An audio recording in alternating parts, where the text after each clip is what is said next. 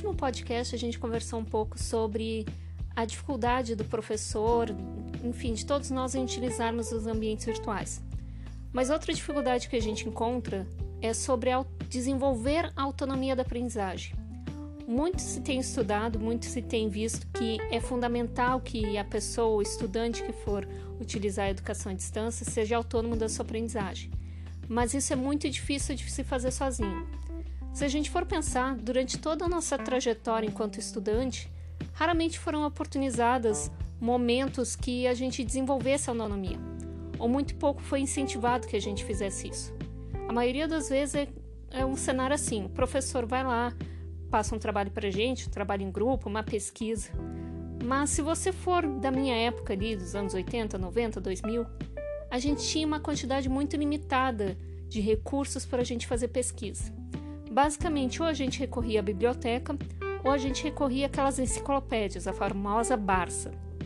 E aí, a nossa pesquisa era simplesmente copiar o que estava lá no texto feito à mão. Afinal, nem computador naquele momento. Com o passar dos anos, a gente começou a ter professores que nos pediam pesquisa, ou na faculdade, ou mesmo nas escolas mais recentes. Hoje em dia é meio que proibido se copiar o que está na fonte original, o que é totalmente correto, afinal, estamos vivendo numa era que agora plágio realmente é reconhecido como um crime. Mas mesmo assim, a gente ainda continua com algumas lacunas no nosso desenvolvimento da autonomia. Ou seja, os professores ainda estão naquele modelo, os professores que hoje atuam nessa, nessa nova trajetória, nessa aprendizagem, seja nas escolas ou nas faculdades, ainda são professores que foram alunos daquele modelo antigo, ou seja, que eu copio, que eu não desenvolvo a autonomia do aluno. Então é muito difícil para nós enquanto professores, desenvolvermos ou buscarmos formas de desenvolver. Eu nunca vou esquecer uma turma que eu tive que logo no início, nas primeiras aulas, talvez na segunda aula que eu tive com eles, eu simplesmente coloquei o assunto. Bom, pessoal, hoje a gente vai aprender sobre esse tema. E olhei para eles e perguntei: alguém sabe alguma coisa sobre esse tema? E eles simplesmente me olharam. Eu simplesmente abri o meu notebook, estava projetado no quadro a imagem do, da minha tela do computador e coloquei lá Google e digitei sobre o tema.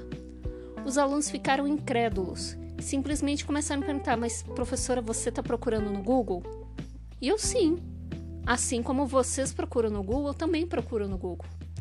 E coube a mim mostrar para eles que como que eu faria uma pesquisa no Google, que simplesmente pegar a primeira opção ali não seria um, uma boa alternativa enfim, mostrar quais são as referências boas e as referências ruins, porque a partir daquele momento, na profissão que eles estavam fazendo, que estavam fazendo aquele curso, eles iam precisar saber distinguir boas referências e referências duvidosas.